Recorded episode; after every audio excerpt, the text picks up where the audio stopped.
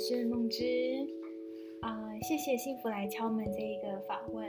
那我就简单的用这个语音的方式，然后录下我这个对呃这个采访的回答。那我就开始喽。好，那第一题就是疫情时期间自己的心理调试跟自己设计的心理处方。那对于工作跟生活的安排是如何？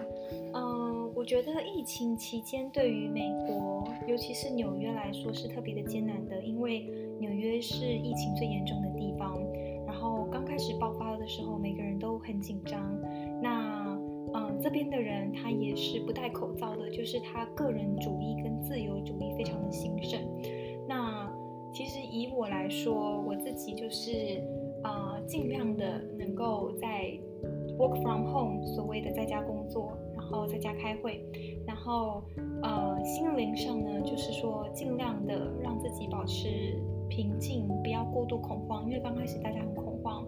那我还是嗯专注在自己的工作上面，然后比较不会这个一开始不会太惶恐。到现在呢，封城两个月之后呢，其实很多人会很闷、很忧郁，因为待在家实在太久了。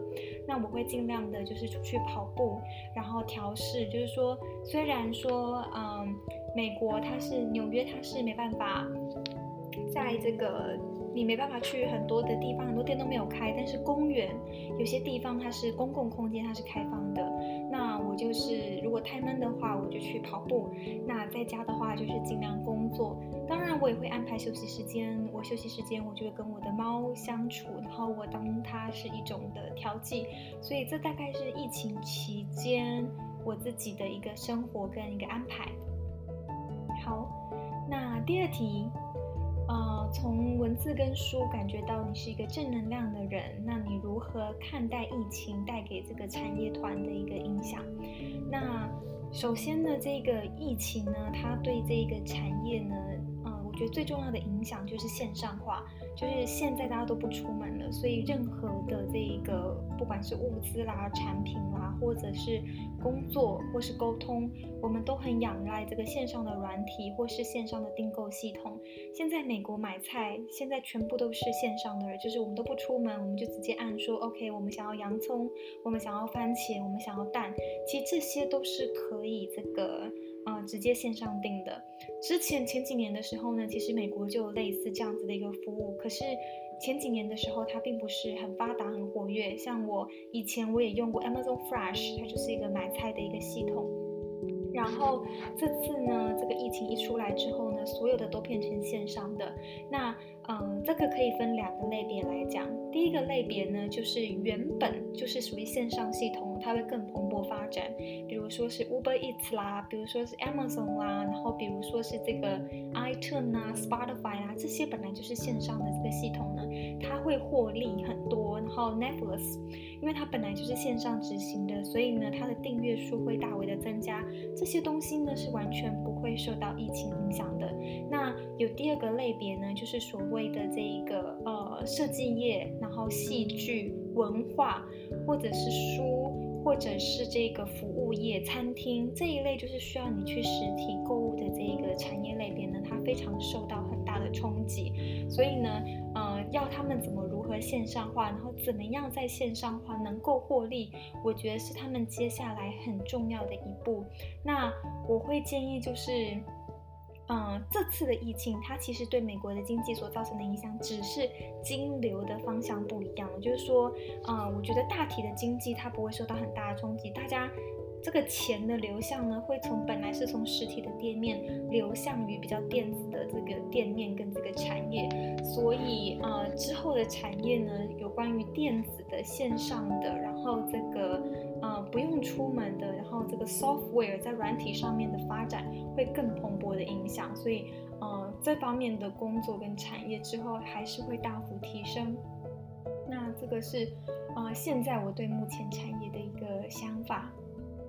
好，那第三题，呃，身为一个国际的人，那在海外的教学经验中，有什么样的问题可以引起你的反思呢？以及提供给台湾学子或是跨领域的学者想要展开国际工作的建议。好，这是第一个问题。然后具体的方向、资源或是管道、自我提升的能力等等等等的求职建议。好，如果说呢，呃，是台湾的学生之后想要来美国的话呢，呃，当然第一个英文程度一定是一定是要有的。那呃，这个是不管是学生或是你已经是工作的人要来这边，那第一个就是一个是要有语言的能力。我相信大家专业的能力在台湾都是不会输给这边的人。比如说是设计的产业，我们的能力一定会有嘛。那生技或者是医生这一类的，其实我们的这个人才也都是非常的专精。所以我相信台湾人在各行各业。其实他专业能力都不会输，那呢，我们唯一比较弱的呢，就是这个在语言的方面。那我可以跟你们说，这个各国不同程度的这个语言能力，像其实这边有很多这个外籍劳工或是国外工作的人，我们有从欧洲来的，我们有从亚洲来的，从印度来的。那这些地方呢，我可以统整会整的就是呢，我觉得欧洲来的，比如说是希腊人。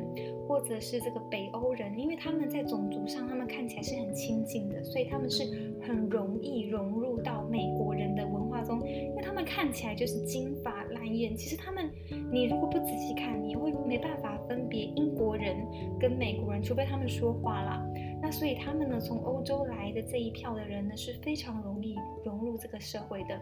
那我们从亚洲过去呢，就会比较难一点，因为基本上我们的五官、我们的肤色就会跟他有很大的差别。那还有我们的口音。那口音上呢，整个亚洲来说呢，我们又输了印度，因为印度人的英文它是母语，然后所以，然后呃，印度人他又非常的团结，那所以他们会在公司，他们会一直一直提拔他们所谓印度来的留学生或者印度来的这个新的新鲜人，所以在职场上面呢，呃，我们也会输给印度，这个是直接语言的冲击，还有这个人种的冲击，那这个呃这个。白人，然后印度人，然后接下来才会换成是亚洲人，然后可能才会是黑人，所以大概有这样子的一个阶级，所以我觉得语言一定是大家一个很重要的一个呃基本的一个条件。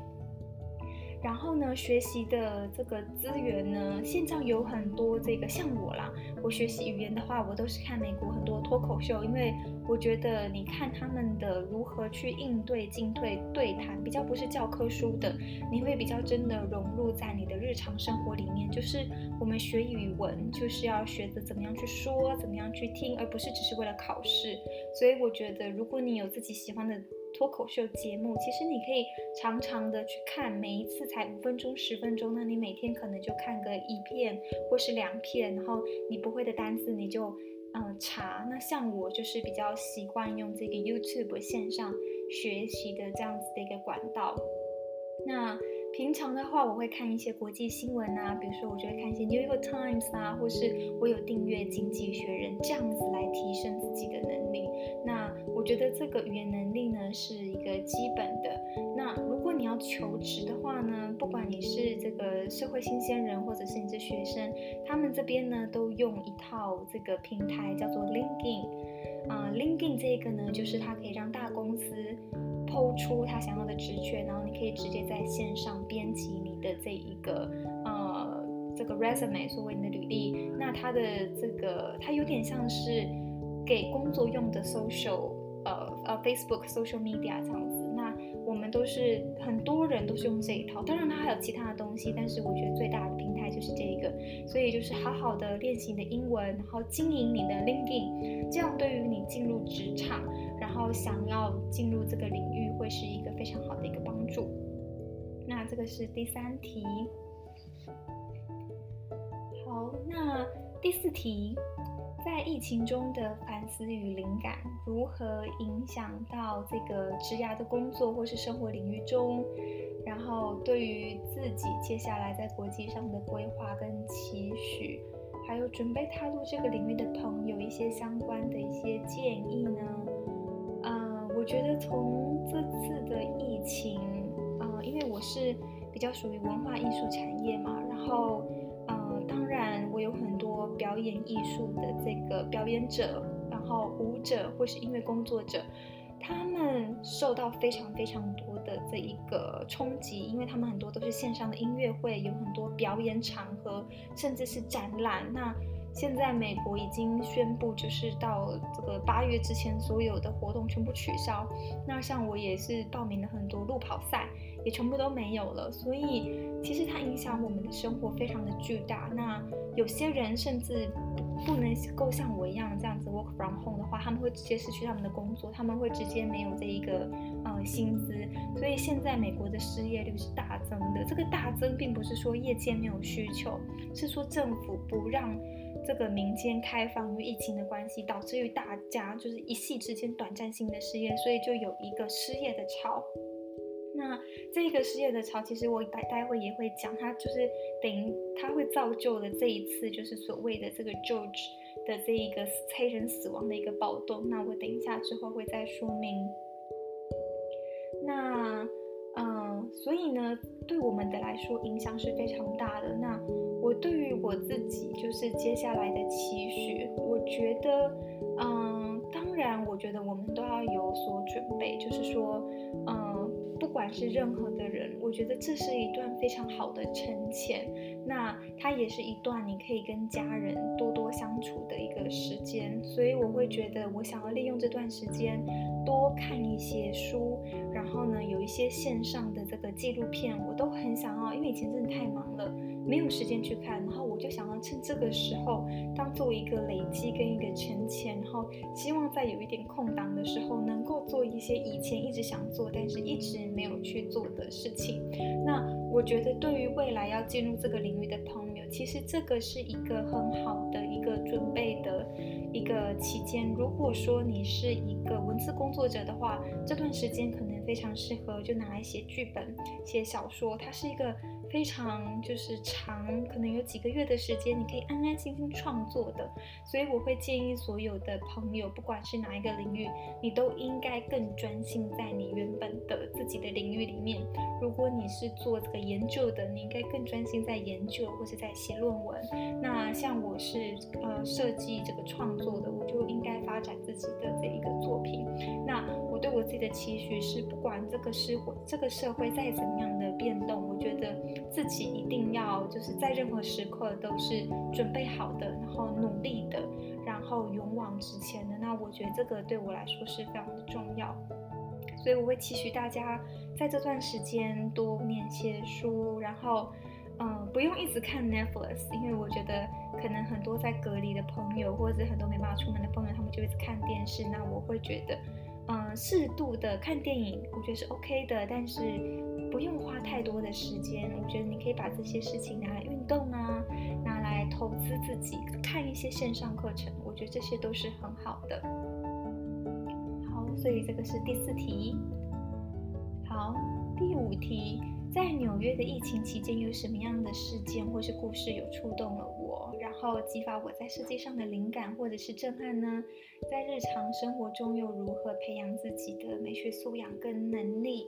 那纽约其实每天发生的一个事情实在是太多了，但是我可以举例，就是之前大概在上个月的时候，纽约因为大家都被关在家里嘛，不能出门，那有一个摄影师，他叫 Jemery，然后这个他他他就在他的他家的屋顶上摄影，那因为大家都没地方可以去，所以大家就在屋顶上面跳舞啦、运动，后拉大提琴啦，他就把大家在屋顶上的 quarantine 隔离的这个生活呢，就把它记录下来，然后把它 po 到 FB 上面。那因为他是摄影师，然后他拍的照片非常非常的漂亮。那就在有一天呢，他在拍摄大家的时候呢，他就拍了一个这个女孩子。然后在屋顶上跳舞的这一个画面，然后他就觉得他太可爱了。那那时候他就用他的这个无人机，然后呢，他就跟他就把他的号码写在他的无人机上面，然后就把这无人机寄就是飞到那个他家那个女生的屋顶上面，跟他 say hi 这样子。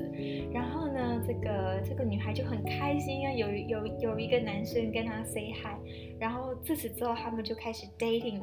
那这一段故事呢，大家就觉得很可爱，就是哇，大家在 quarantine，然后还有一个这么可爱的一个故事。那这段故事呢，他们就开始远距离，就是他们其实就住住在。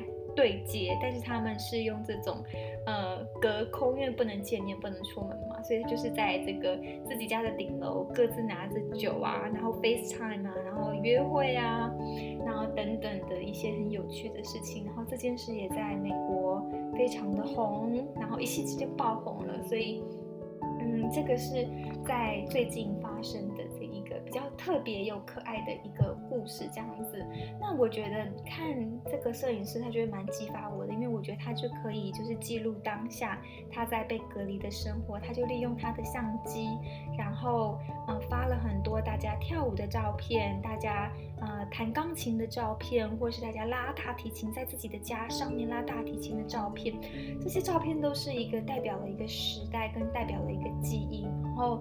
我觉得他蛮这个，蛮蛮就是从灵感，从生活中得到蛮多灵感的。那我觉得就是其实我们可以去观察自己的日常生活，然后我们可以选择你用影音的方式记录啦，或者是像他这样子，他是用摄影的方式记录，我觉得都是很棒的。那嗯，观察绝对是。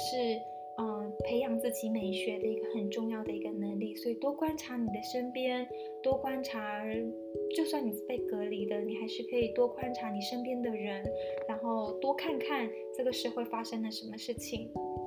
那其实呢，我是啊、这几天呢，我出门的时候，其实我特别的有感，为纽约它曾经是一个非常多车子的一个城市，但是我现在出门呢，就是反而车子变得很少很少。然后我第一次觉得纽约是一个很安静的城市，就是它可以是这么安静，它以前都太吵杂了，然后你会觉得很心浮气躁。但是现在街上也没有了计程车，然后也很少了车辆，所以它是一个很平静，然后很美丽的一个一个一个很大的城市，所以它就是跟我以前看的纽约其实很不一样。那其实我很喜欢新的样子的它，然后我也拍了很多的照片跟影片，然后嗯做一个记录。所以这样就是我自己培养我自己，就是呃发觉有些不一样，然后我想要记录它这样子。那这个是第五题，好，那接下来第六题。我对于幸福的定义是什么呢？如果可以，这个为这个渴望幸福、等待希望的人们中设计一个心灵的加油站，会想要用什么样的元素、什么样的故事背景，然后如何传递？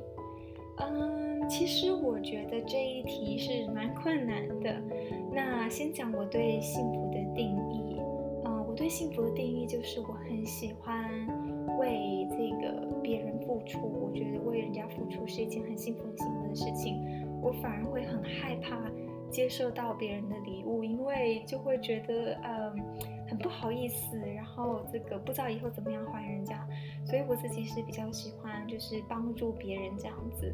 那我自己又有一只猫跟我一起生活，所以我会觉得每天可以跟猫玩，然后。看猫吃东西，然后看它大小便有没有正常，它只要是健健康康的，我就会觉得很幸福了。所以我觉得，对于幸福的定义，应该是我希望我身边的人或是动物都是很健康、很快乐的，那么我就会感觉到很幸福。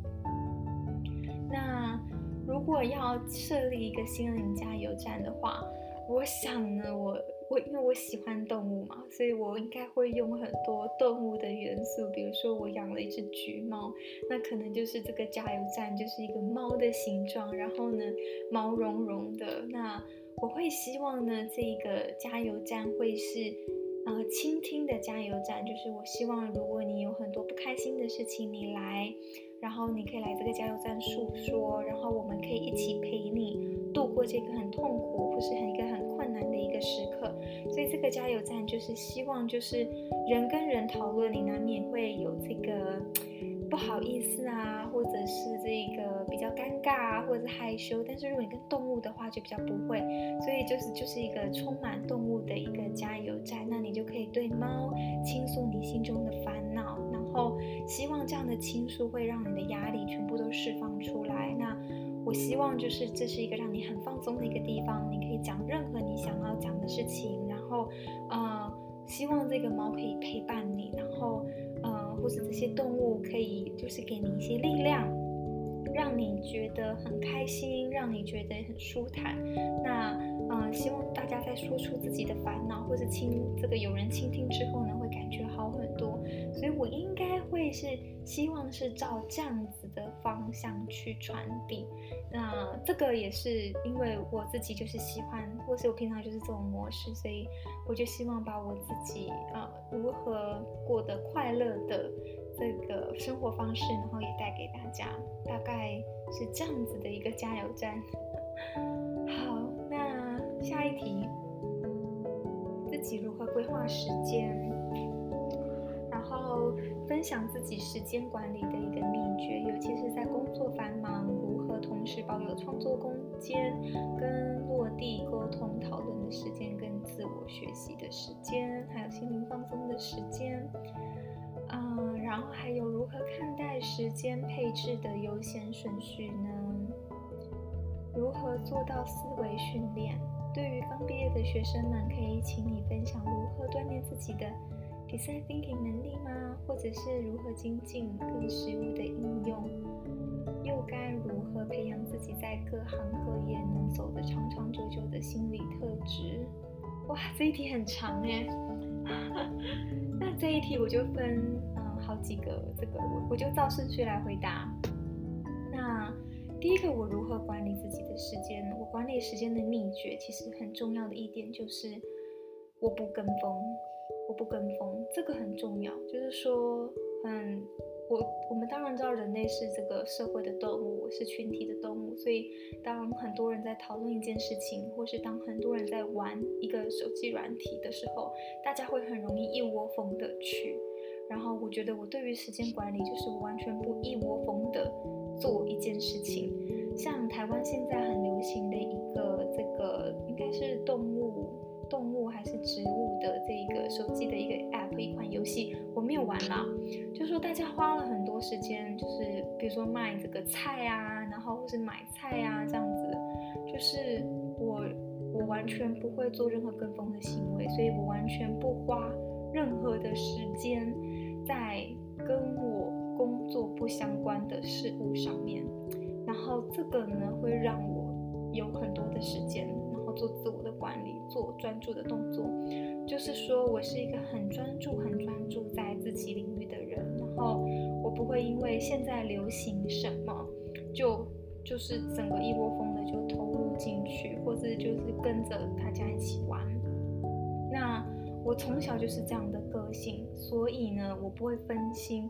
其实很多时候呢，这个社会发生了很多的新闻，然后发生了很多的事，会很容易让你分心。那我就是不会分心在这个上面，我会去关心，就是我会看一下现在发生什么事情，现在有什么新闻，但是我不会就是整个投入，然后就是渴望跟这个世界一定要一定要玩到这款游戏，或是一定要看这个电视节目。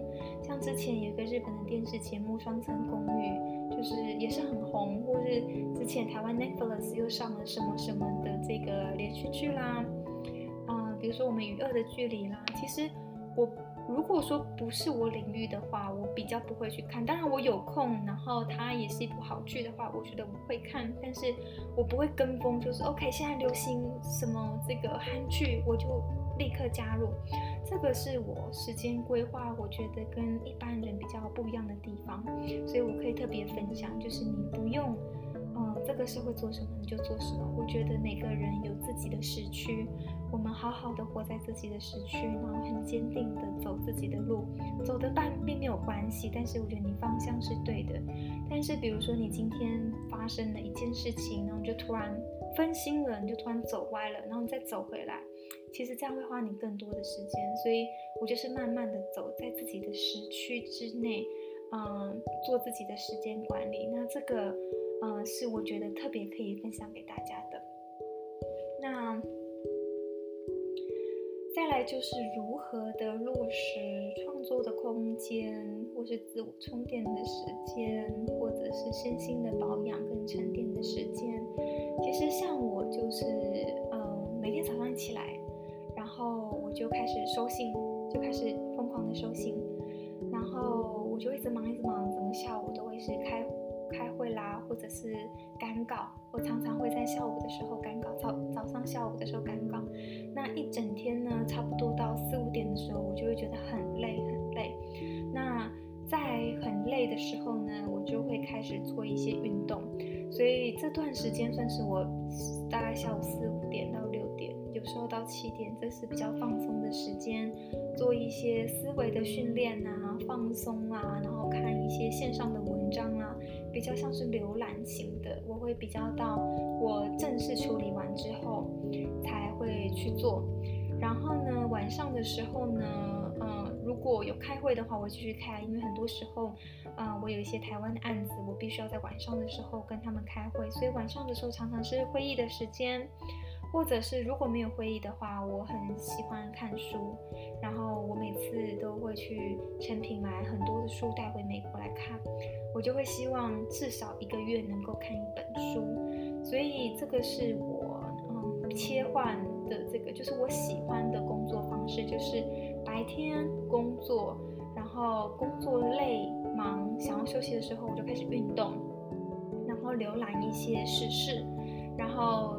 浏览时事完之后，再开始做一些，比如说呃开会啦，或者是看书啦，或者是嗯、如果我有想看的纪录片的话，我可以看一些这个纪录片。所以这个是大概我如何切割我的时间的一个呃分配。那如何做到思维训练呢？嗯，像我刚刚的思维训练就是我不跟风嘛，我不。大家做什么，我就一头热的跟进去。那我觉得这个是，其实因为我是一个蛮内向的人，它跟我的人格有一点关系。这个很难教的，因为这有点天生。他其实是一个内向者，一个比较比较自己自己，就是我喜欢自己独处的一个时间。所以呃，我会觉得我没有特别训练自己这个样子，可是。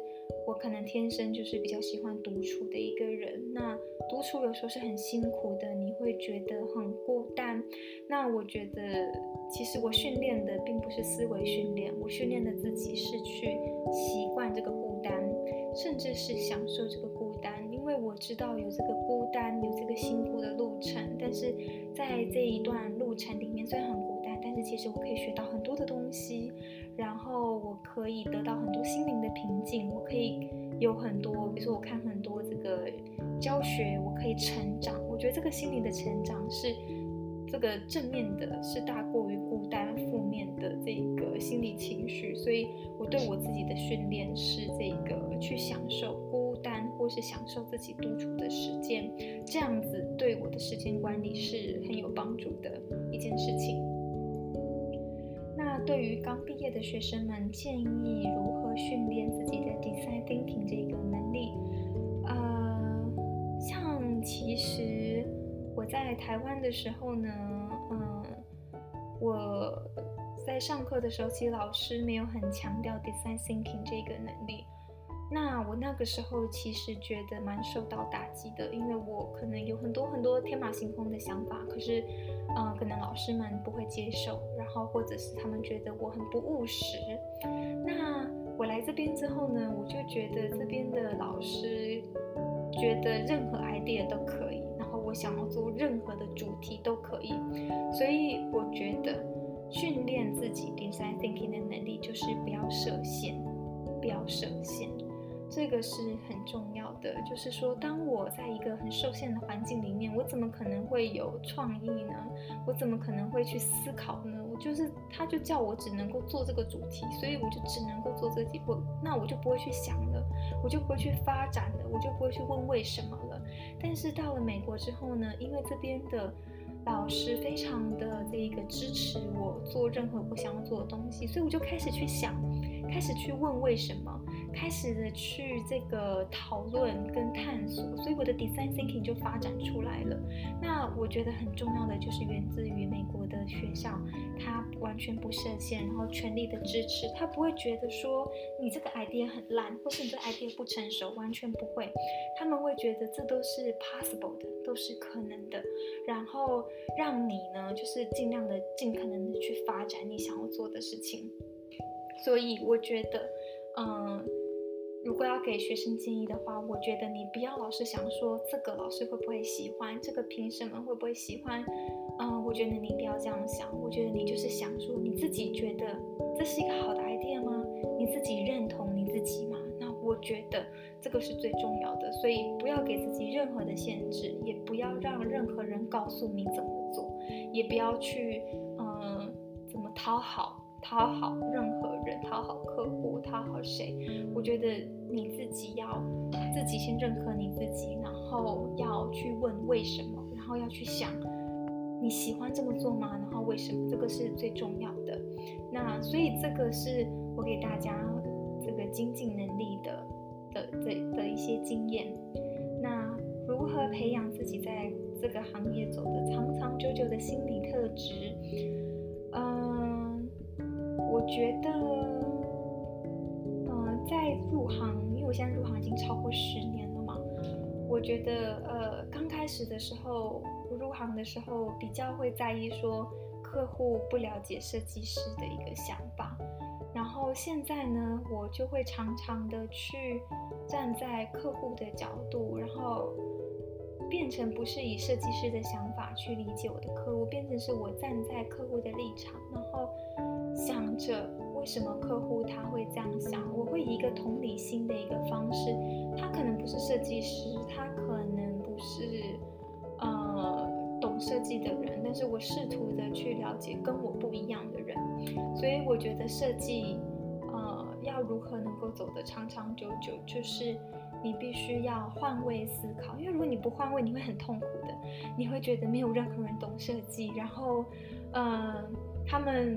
他们要求的东西可能都是很、很这个、很大众，或者是很这个中华民国美学这样子，你会觉得格格不入。但是如果你换位思考，我就会在想说，嗯，应该要用怎么样的方式跟他们沟通？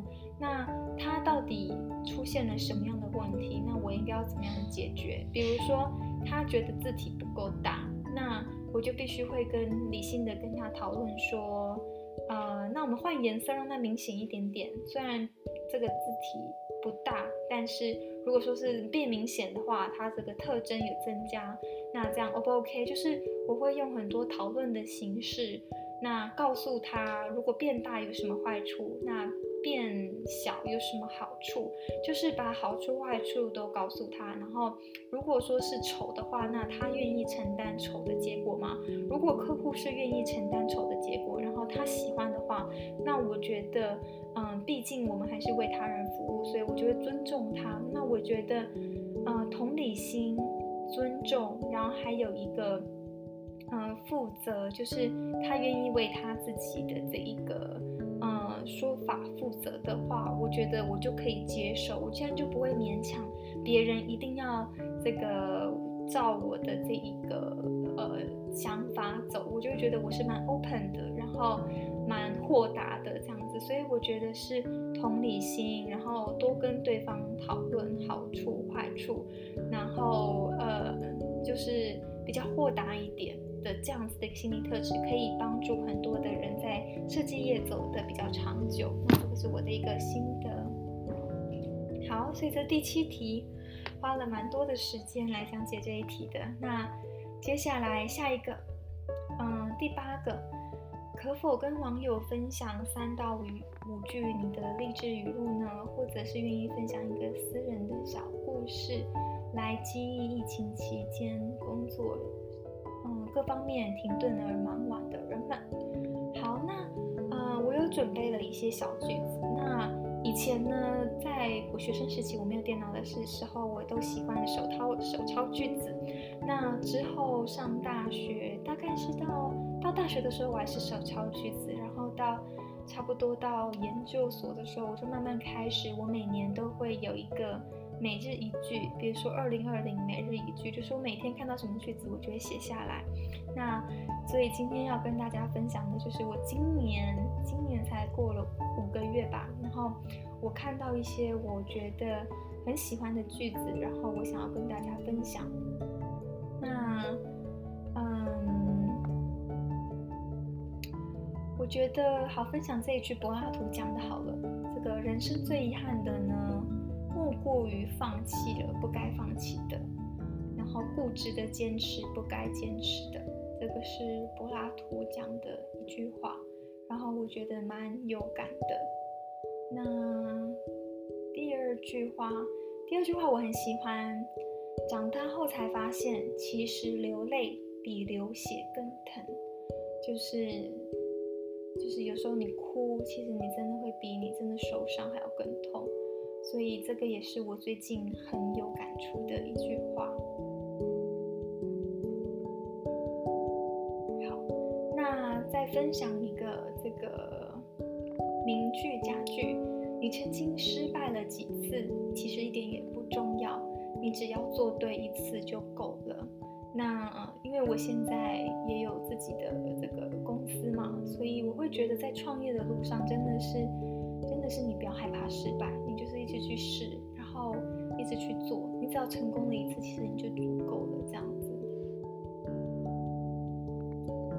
好，然后还有一句话就是，你知道为什么彩虹这么美吗？因为彩虹一下子就消失了。那我也觉得这是一个很有感的一句话，就是它一下子就消失，很多很美的东西都是一下子就没有了，所以就是好好珍惜当下的那一个片刻。这一句也是我非常喜欢的。他们试图把你埋了，你要记得你是种子。那这个是我最近近期非常非常喜欢的一句。好，那就最后一句，最后一句是我最近非常喜欢，然后我也可以分享给大家。如果别人朝你丢石头，请不要扔回去，留着做你建高楼的基石。我觉得这个很重要，就是所有别人对你的这一个呃评论，其实都不重要。你应该是好好的，嗯、呃，增进自己，努力，然后往前走。其实有一天你在盖房子的时候，你就会用到这些石头。这些石头是看你怎么用它，你可以拿来伤人，但是你也可以用来增进自己。所以不要不要的一昧的，就是呃。活在负面的情绪里面，其实你可以正面的看待这些东西，然后有一天这些东西都会变成有意义的。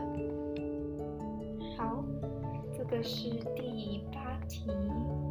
好，那接下来就是 email 里面就是多增加的两题的问题。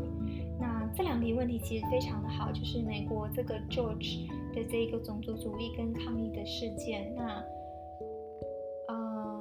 我分享一下，就是我们身为世界公民，如何在自己的岗位上尽一线，尽自己的呃智力和平跟推动呢？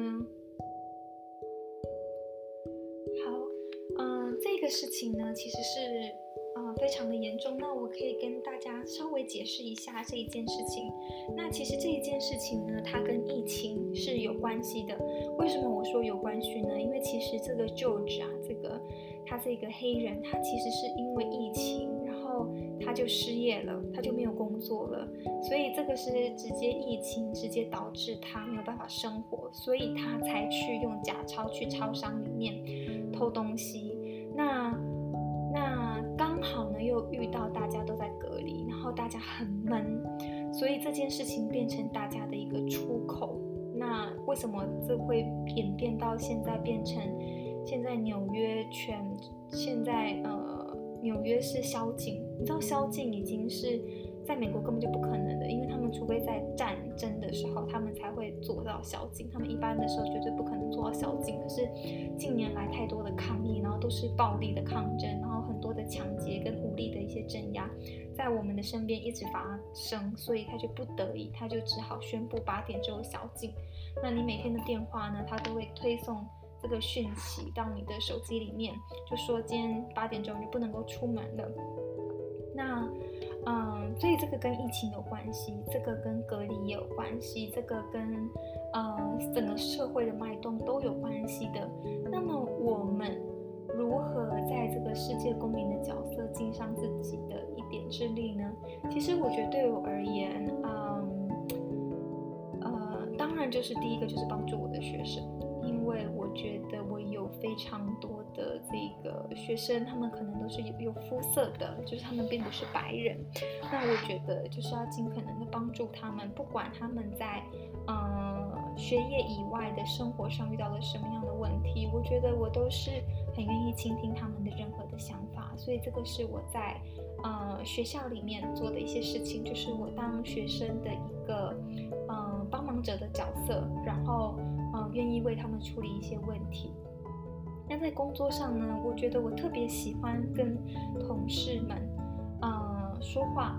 尤其是呢，我有很多黑人同事，然后黑人呢会绑很长很长的辫子，就是他们的头发是不洗的，他们会编很长很长的辫子，然后可能一个月才洗一次。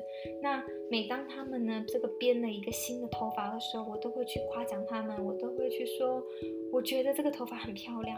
然后我也希望我有一天呢，可以可以编这样子的辫子，我觉得非常的酷。我我真心是觉得这是很不一样的文化，然后真心是觉得他们很漂亮。所以当他们只要就是有他们自己的文化啦，比如说是他自己的头发啦，或者是这个呃。自己的服饰或是自己的这个节日的时候，我都会很想要跟他们讨论，然后对他们有很大的一个赞。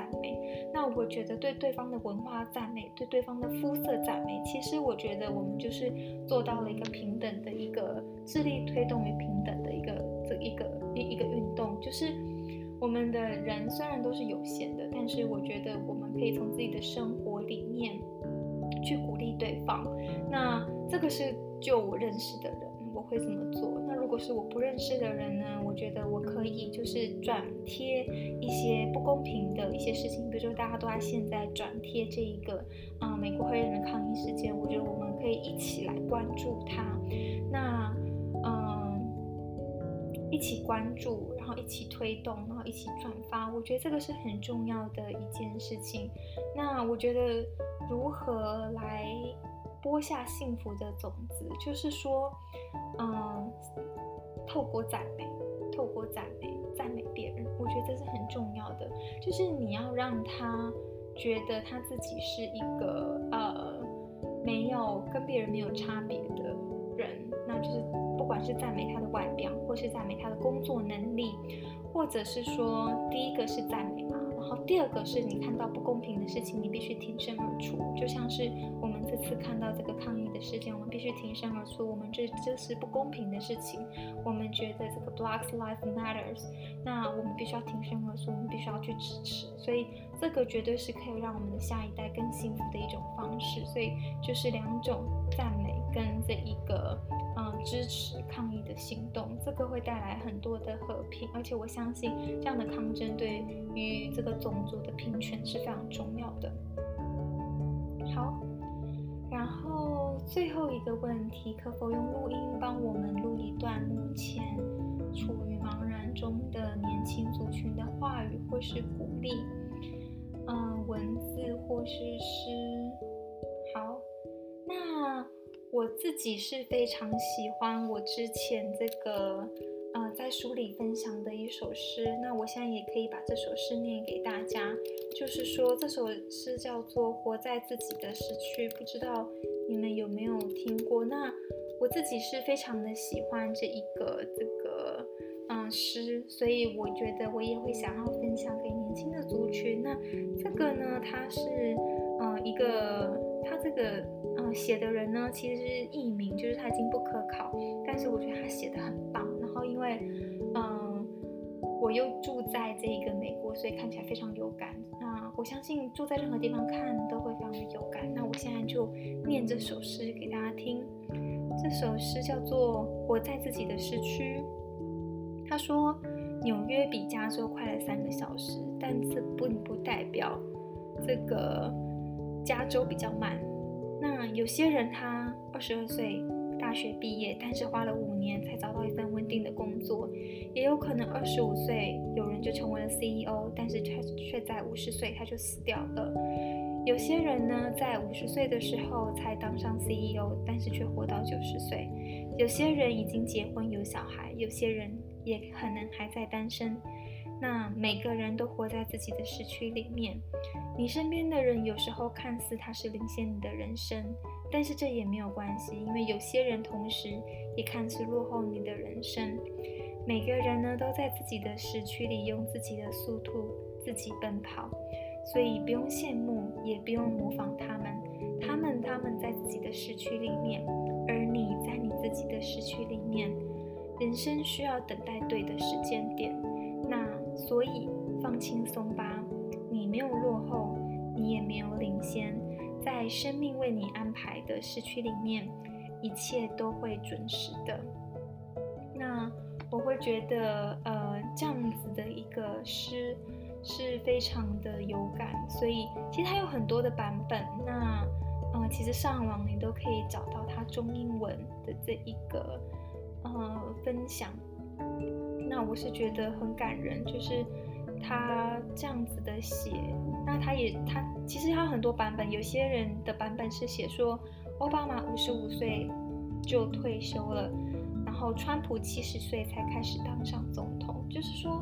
每个人的生命都会有自己的安排，我们不需要去羡慕别人。有些人跑得比我们快，有些人跑得比我们慢，就是我们在自己的时区里面有一些东西，它会是准时的，它会在对的时间，然后来到你的生命里面。那这个就是我想要给你年轻族群，或者是任何人，不年轻的也 OK，中年的也 OK。然后，呃，我前几天呢，这个看了一部这个纪录片。这个纪录片呢，是这个纽约非常有名的 fashion icon，它叫做这个 Aris。那这个他是一个时尚的奇人，他一直到八十岁、九十岁的时候，他才一瞬间爆红。那我也觉得，就是他活在自己的时区里面，就是有些人他可能爆红得很早，但是他可能很早他就失忆了。那有些人可能爆红得很晚，但是他就是一红就是大红大紫，所以。不要有那种焦虑感，或是有那种呃一时之间的失落或是沮丧，你就觉得很难过。那我们一起加油，我们一起努力，然后我们在自己的时区里面一直不断的往前走。好，那以上呢就是我嗯很简短的一个回复，回复有将近的一个小时左右。那如果有问题的话，呃，再请。再请这个呃香缇来呃做进一步的这个询问，那就先这样子喽，谢谢，拜拜。